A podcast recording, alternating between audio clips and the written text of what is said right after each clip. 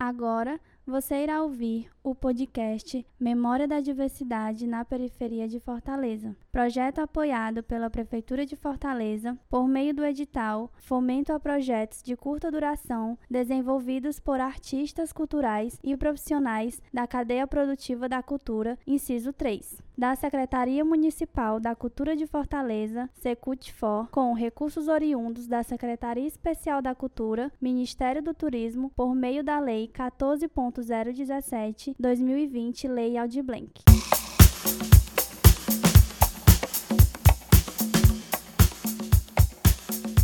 Olá, galera do podcast Memória da Diversidade de Fortaleza.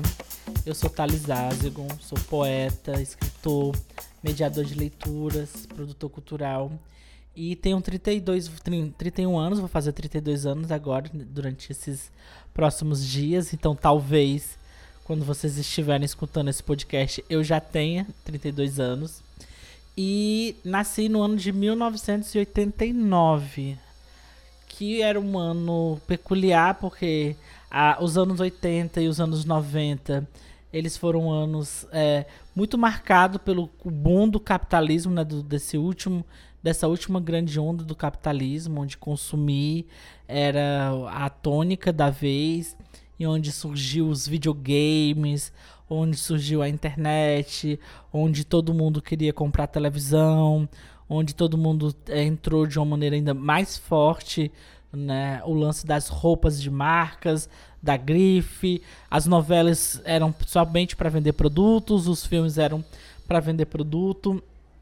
Então, é, ter nascido e ter crescido durante esses primeiros anos, né, do, nos finzinho dos, da década de, de 90, é tá inserido de maneira muito forte dentro dessa cultura capitalismo, capitalista, de, de ser ensinado a comprar, né, de ser ensinado a consumir.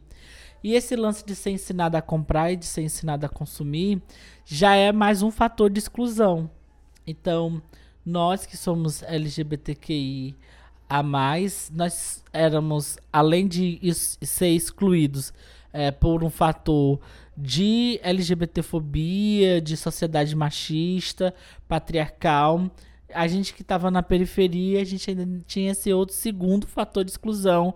E se você fosse preto ou é, indígena, ainda ter um terceiro fator de exclusão.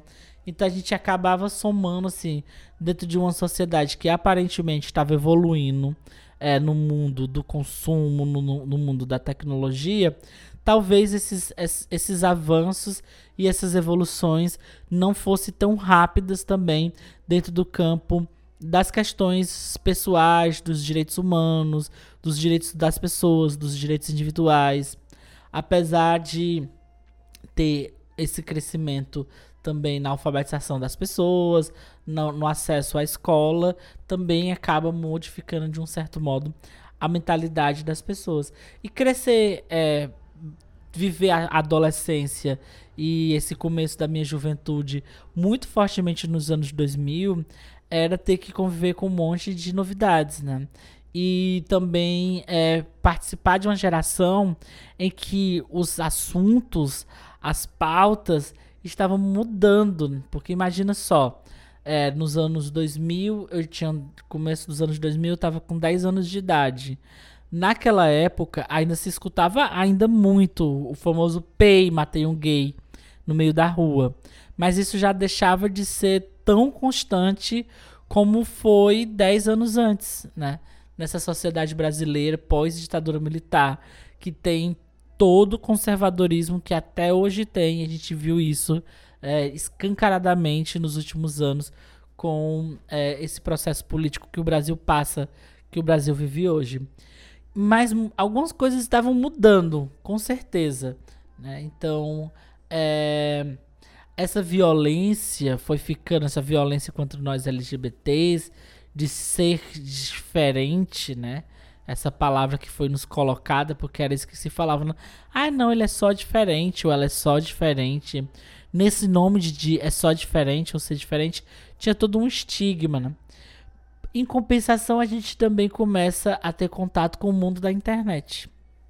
E aqui, esse mundo da internet, ele abre uma outra janela do, da percepção da nossa com o mundo, né? Porque dentro da internet a gente começou a entender que não precisava estar somente se deslocar geograficamente no mundo para poder ter acesso ao que estava chegando, que estava sendo produzido de uma maneira global, né? Porque antes, imagina, antes, antes disso, para você ter determinado disco, você tinha que ir viajar para comprar esse disco, né?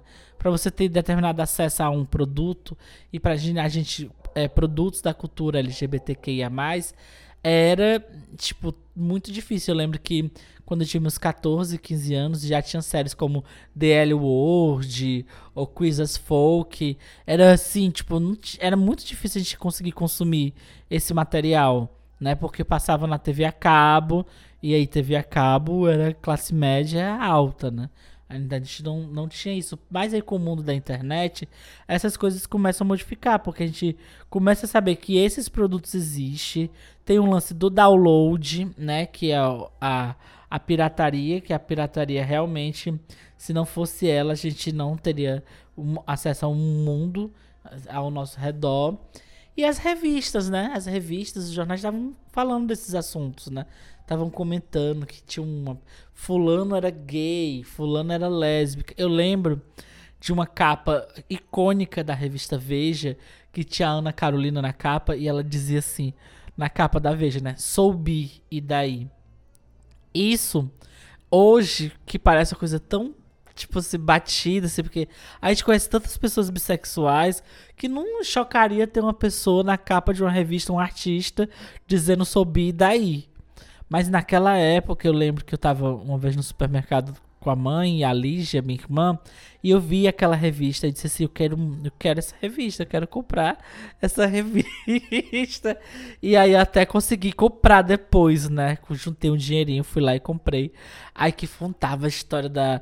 Então, assim, é, um, ser um adolescente, saber que tem, tinha pessoas de destaque famosas que eu admirava, eu gostava e falava abertamente sobre a sua sexualidade. Isso era um índice dessa mudança do que estava rolando nos anos 2000.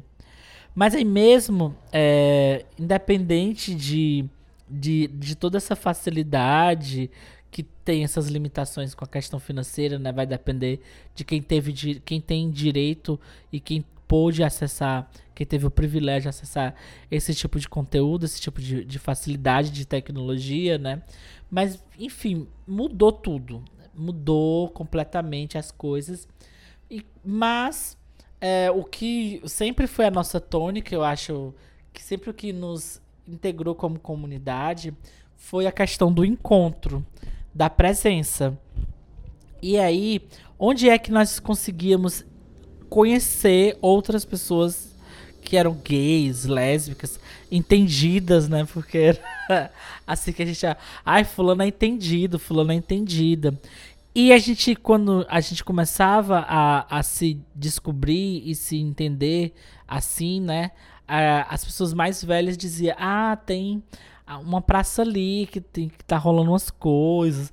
Aí tem o Cafofo do Barão, que era um bar perfeito, né? Fui muitas vezes. Ai, ah, tem a Toca do Javali. É mais um, alguns desses espaços que uh, tecnicamente a gente não poderia entrar, a gente entrava bastante, né? Com 14 anos, 15 anos, 16 anos, entrava tranquilamente. Essas medidas que são super necessárias de, de restrição de idade, acesso a determinados locais, não tinha, não tinha, não vigorava muito ainda. Não tinha esse controle. Então, a gente entrava em bar, em, em, em lugares que eram parecidos com boates. E era nesses lugares, nesses espaços, que as pessoas se entendiam, né? Se reconheciam nas outras. É tanto que é tão marcado que, tipo, ser um garoto gay que frequentava esses lugares era conhecer basicamente todos os garotos gays da cidade de Fortaleza, porque as mesmas pessoas que iam em todos os mesmos rolês, assim, você conhecia todo mundo, era, era sempre. E isso eu acho que, é, de um certo modo, aproximar, na, dava esse sentido de comunidade, de fazer, então, é, eu acho que isso era muito legal. E é muito legal, porque também continua. Eu acho que isso não é uma, não é uma novidade, né? Isso sempre foi assim. pessoas que gostam de mesmas coisas, que têm os mesmos interesses, é, colocam determinados lugares como seus pontos de encontros e a partir desses locais criam coisas, fazem coisas, movimentam cidades, movimentam a cultura. E aqui em Fortaleza, nos anos 2000, não poderia ser, ser diferente, né? Dessa variedade de espaços, um, os bares, as boates, pode ser o mais fácil, né? Tipo assim, o lugar comum. Principalmente em, em cidades urbanas. Tipo, se fosse imaginar São Paulo, você pensa um monte de boate de São Paulo, né? Um monte de casa de show. Mas em Fortaleza e em outras cidades também, é, espaços públicos que são democráticos, que dá acesso a todo mundo, que todo mundo pode estar, porque a boate ela tem um limitador, né, que é o valor do ingresso. Então, quem é que tem direito, quem é que tem dinheiro para comprar o ingresso? E ainda tinha a questão do valor das bebidas, né? Tipo assim, quem é que tem dinheiro para comprar bebida do valor da boate? Então, por máximo que fosse pontos de encontro e de circulação, ele não tinha uma questão de democratização universal para a cidade inteira. Mas isso acontecia nas praças. As praças de Fortaleza, que são considerados points LGBTQIA+, eram, e de um certo modo alguns ainda são até hoje, né? Eram locais fantásticos, onde conviviam grupos diferentes de juventude. A juventude se reunia ali naquele lugar para se conhecer e onde acontecia, onde a gente era, onde nós nos vimos é, e, e, nós, e, nós, éramos vistos, né? E aqui em Fortaleza, assim, particularmente, em especial, né, tirando as praças também dos bairros, porque tem as praças, principalmente as praças das periferias, em que tem um público notadamente LGBTQIA, que frequentava, tipo a Praça do Polar, ali na, naquela região ali do, do Antônio Bezerra e Vila Velha. Aí tem a Praça do Polo do Conjunto Ceará. Não é à toa que hoje tem o Polo Trans, então já tinha aquela circulação LGBT lá na praça. Mas assim, as praças que todo mundo confluía para ela, da cidade toda, com certeza, era da Gentilândia. E aí a da Gentilândia tem uma história muito interessante, porque existem duas praças, na verdade, né?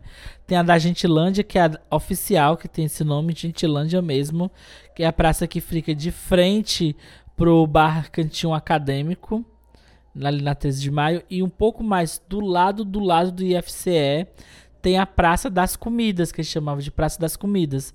E aí tinha essa confusão de qual era a Praça da Gentilândia.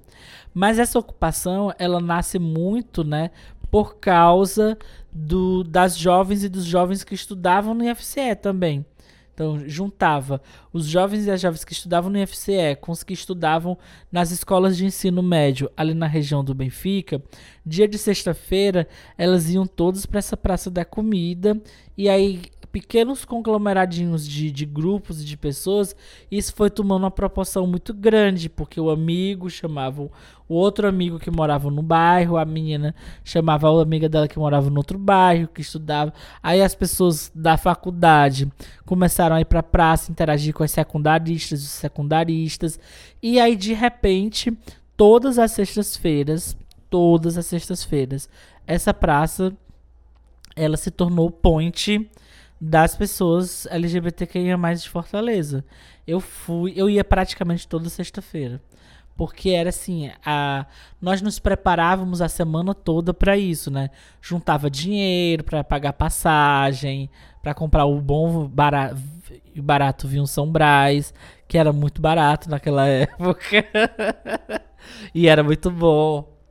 E, e dali surgia muitas interações, né? E, e, e, essa ocupação desse lugar, ele foi refletir na ocupação de outros, outras praças também. Que é o caso da Praça Portugal, que já tinha uma frequen, já era frequentado pelos otakus, né? Pela galera dessa tribo urbana, que eram pessoas que gostam de animes, de mangás, e aí tinha uma galera que gostava de RPG, e essa e e até algum, algumas pessoas envolvidas dentro do mundo da música do rock, como os góticos, já davam uma circulada por lá pela Praça Portugal, até porque está num ponto que é da classe média alta de Fortaleza. Então essa galera, essa juventude mais que tinha mais dinheiro, que tinha mais condição financeira, elas compactuavam de alguns gostos e se reuniam ali naquela Praça Portugal, que fica perto do Shopping Aldeota. Só que o que acontece, com, como a gente sabe disso, acaba que os grupos vão migrando também, né? Já aí a gente tá aqui na Praça Seixta, mas o pessoal lá da Praça Portugal se reúne no domingo, vão para lá também. E a, as pessoas acabaram indo para lá também, né? E aí misturando todas as tribos urbanas que conviviam por lá, os emos, os otakus, os góticos, os roqueiros e tal, com esse público que era só LGBTQIA+, que frequentava a Praça da Gentilândia. Porque também é legal isso, tipo, esse lance da tribo urbana, né? Desses grupos que se reúnem por determinadas afinidades, ou usar uma linguagem comum e tal em todos esses grupos tinham pessoas LGBTQIA+. Então, pessoas que, que participavam desses grupos e frequentavam lá na Gentilândia, que acabava levando a galera que conhecia pra lá. E aí, tipo, Gentilândia e Praça Portugal foi o grande fenômeno desse período. Que um pouquinho depois, a Praça do Norte Shopping, que também foi um outro lugar. E assim, nesses lugares não, não eram só flores. De, não, nós estávamos e nós vivemos num país extremamente conservador, né? Extremamente homofóbico ainda. E aí você reuniu um monte de gente que estava até então expressando a sua sexualidade, jovens, meninas se beijando, meninos se beijando, beijos triplos, toda aquela coisa, todo aquele oba-oba, toda aquela festa da juventude, isso chocou a sociedade fortalezense de uma maneira assim muito drástica, né? Muito forte. E eu lembro até de escutar comentários de pessoas LGBTs mais velhas que não tiveram essa mesma experiência de abertura e de libertação que aquela nossa, aquela nossa geração estava tendo, de dizer assim: ai, mas o povo que anda nessa praça é muito depravado. Ai, eu sou gay, mas eu não faria uma coisa dessa. Entendeu? É, e a gente tava fazendo essas coisas, né? A gente tava se, se agarrando e se beijando na frente de todo mundo, doa quem doer, né? E ali tava exposto, era praça pública, onde todo, todo mundo podia ser visto e estava vulnerável. E isso a gente não, não a, a, né, acabaria acontecendo e aconteceu. Nós sofremos diversas retaliações. Diversas. Ret... Eu acho que a cidade, as cidades, é, elas é, têm um, hoje, né, devido a muitas coisas, talvez, devido a essa cultura do shopping, que quer fazer com que a gente só esteja um espaço se a gente gastar nesse espaço. A gente vira um consumidor, um cliente, a gente não é mais um cidadão. Eu não posso estar numa praça, eu não posso estar exercendo o meu livre direito de estar na cidade. Não, eu tenho que estar no lugar consumindo, né? E, e, e essa sociedade, ela vai super apoiar uh, a perseguição das pessoas que ocupam a praça de graça. Que essa é, essa é a questão, né? De graça não, porque tem os nossos impostos, a gente paga caro. Por isso. Mas olha, polícia batia frequentemente na praça. É, skinheads faziam excursões de espancamento, de, de correr atrás das pessoas, de bater, de violentar. E tinha, por causa dos skinheads, tinham os famosos arrastões. E a gente sabe que boa parte desses skinheads eles participavam de academias de Muay Thai dali de perto. Então formava meio que milícias mesmo. Mesma coisa que hoje que é hoje, né? Tipo, o skinhead daquela época que era o lutador da academia de Muay Thai é o Bolsonaro, porque ele sempre foi um Bolsonaro. Só faltava surgir o Bolsonaro pra eles conhecerem, porque o Bolsonaro já tava ali surgindo aquela cobra, né? Tipo... Aí é, era muito. Era muito. Era tipo assim. Mesmo assim, era impressionante que eu ficava assim.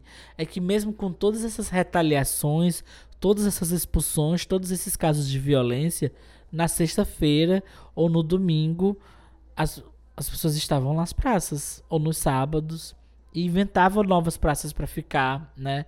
É, a gente acabava circulando e ocupando a cidade. E acho que essa história, assim, esse período de Fortaleza é um período muito interessante, porque eu acho que é a melhor maneira de se conviver numa cidade. Hoje a gente fala de violência, por exemplo, né? A gente sofreu violência, sofre violência até hoje, mas nós poderíamos ser solução da violência, porque a gente sabe que quando uma cidade ela é viva, ela é ocupada, ela é orgânica, ela tem presença das pessoas, a todas as essa sensação de segurança ela diminui, né? Hoje o que é que você vê? Um Benfica abandonado, um Benfica onde você não tem coragem de ficar na praça muito tempo, porque houve movimentos que fizeram com que as pessoas fossem expulsas das praças, né? A mesma coisa aconteceu lá na, na, na Praça Portugal. Enquanto eles não conseguiram expulsar as pessoas da praça, é, a gente é, tinha um ambiente mais seguro. Hoje é super esquisito, ninguém vai ficar por ali. Mas assim, não vou mentir que no, nem tudo eram flores, né? Porque nós éramos. Uma parte da gente era adolescente, tinha essa questão do álcool, tinha essa questão da droga. Mas podia ser uma oportunidade de, de, de pedagógica também. Porque se o Estado, entendendo que esses espaços eram espaços, eram espaços de circulação da juventude, a, essa interação com a juventude poderia ser uma interação pedagógica, né, de esclarecimento sobre a questão de uso de álcool de drogas, né, de fiscalização, se esses menores de idade estavam, né, mas fiscalização não repressão, porque o que acontece é que essas, essas questões elas eram usadas como motivos e discursos, desculpa para repressão. Vai ter gente menor de idade bebendo em qualquer lugar, nas festas dos ricos, nas casas dos ricos e dos da classe média, isso vai acontecer sempre, né? Então, isso vai acontecer na praça também, porque a culpa não é nossa, a culpa é dessa cultura do álcool que utilizou a televisão, a mídia para incutir na cabeça das pessoas que o álcool era a solução, é o símbolo da juventude, é culpa de Hollywood. É culpa do cinema hollywoodiano. Aí, tipo, tu vai lá e manda uma polícia largar o pau em um monte de menor de idade e fazer um monte de coisas, atrocidades, com a desculpa de que porque tem menor de idade ali bebendo e fumando, isso é bem contraditório, né? Porque se, tipo, se tem um trabalho educativo com assistentes sociais, com a galera conversando, orientando, estando junto, fiscalizando para ver se né, a cultura da prevenção de danos, muito melhor seria e a gente teria uma cidade de muito mais qualificada. Mas assim, é, uma parte da cidade não quer que a cidade exista, não quer que a cidade seja viva, porque tem um conceito de cidade na cabeça dessas pessoas que é estar trancado dentro de casa com um portão gigante, um outro portão por, por dentro, câmera de segurança e hoje pedido de entregas de aplicativo, né? Que na época tinha não tinha muito ainda era o famoso telepizza, mas hoje ainda co colabora mais para esse essa visão morta da cidade, né? Quando a gente somos quando nós pessoas LGBTs somos vida, somos criatividade, somos, somos alegria, somos conhecimento, somos é, relação. Então, para a gente estar num espaço físico é muito importante, né? É, a nossa presença é política. O nosso corpo é político, né? E eu acredito que se é, há, e aí há, sempre houve muitas tentativas dessa reocupação. Eu acho que a prefeitura, o estado, ele poderia incentivar essa reocupação, porque eu acho que o, a morte de, do, de, de praças que tinha a frequência muito grande do público LGBTQIA, ele acaba gerando é, guetos muito mais complicados, né? Como, por exemplo, a famosa Rua do Gato Preto. Que, assim, é muito muito, muito mais, muito mais problemático do que era a convivência nas praças. Então, eu acredito que, do mesmo modo que não existe só pessoas LGBTQIA, que gostem de curtir uma festa e, e viver nesse, nesse campo, né, nesse tipo de juventude, a gente tem de juventudes diversas, né? Pessoas LGBTQIA+, de gostos super diferentes. Então isso pode, essa convivência, ela podia ser incentivada, renovada com a cultura LGBTQ novamente nas praças, né? É o que fez o Paulo Trans no Conjunto do Ceará, mas sempre quando e, e, isso, né? A carência é tão grande que sempre quando surge um movimento, tanto que inflama de uma maneira incrível. Assim, o Paulo Trans que começou com reuniões, chegou até dias de Paulo Trans que tinha assim quase milhares de pessoas no conjunto Ceará, numa praça. É muito doido. Isso reflete a carência que a gente tem de, de espaços de convivência, né? E acredito que é isso, assim. É, viver na cidade é, não é só morar numa casa. Viver na cidade é ter a livre é, o livre direito de circular, de estar, de ficar nela, de viver, de, de, de interagir com seu patrimônio cultural, material e imaterial, de é, poder circular, seja a pé, seja de bicicleta, seja de ônibus, seja de qual, de que, de que meio de transporte for.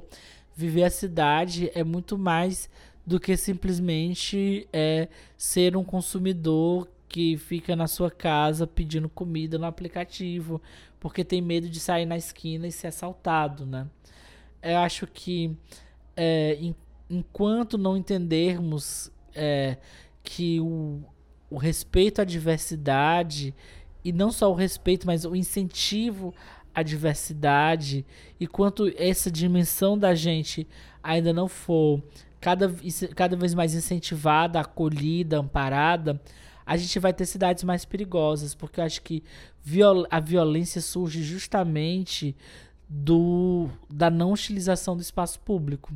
Então, quanto mais a gente utilizar o espaço público de maneira qualificada, a gente teria uma cidade menos violenta e mais agradável para conviver, um lugar onde todas as pessoas podem conviver, todas as diversidades podem conviver. E eu acredito que essa cidade ainda é possível.